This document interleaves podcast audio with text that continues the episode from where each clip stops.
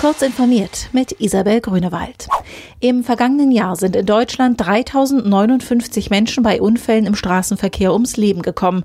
Das sind nach Zahlen des Statistischen Bundesamts 6,6 Prozent weniger als 2018. Die Zahl der Verkehrstoten ist damit so niedrig wie noch nie seit Beginn der Statistik vor mehr als 60 Jahren. Allerdings stieg die Zahl der getöteten Pedelec-Fahrer um 33 Prozent. Das sind 28 Personen.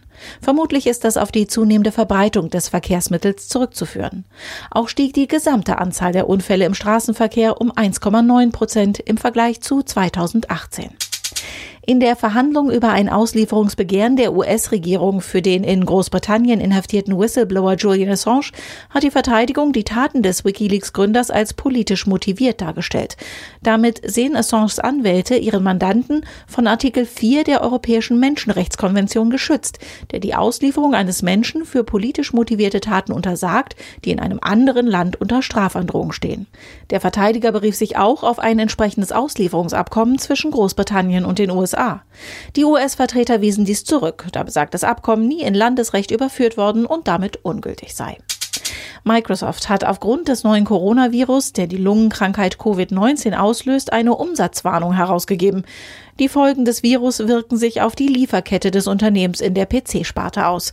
Wie Microsoft mitteilte, könne das bisher anvisierte Umsatzziel nicht eingehalten werden. Aufgrund möglicher Auswirkungen des Coronavirus auf Produktion und Lieferkette hatten auch andere Unternehmen ihre Umsatzprognosen korrigiert, darunter Apple. Probleme mit dem Coronavirus hatten dafür gesorgt, dass Produktionsstätten des Auftragsfertigers Foxconn zum Krankheitsschutz der Mitarbeiter in China zeitweise heruntergefahren wurden.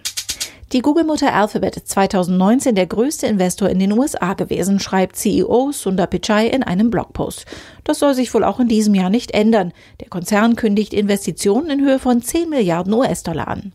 Mit dem Geld sollen in elf Bundesstaaten Datencenter und Büros aufgebaut und erweitert werden.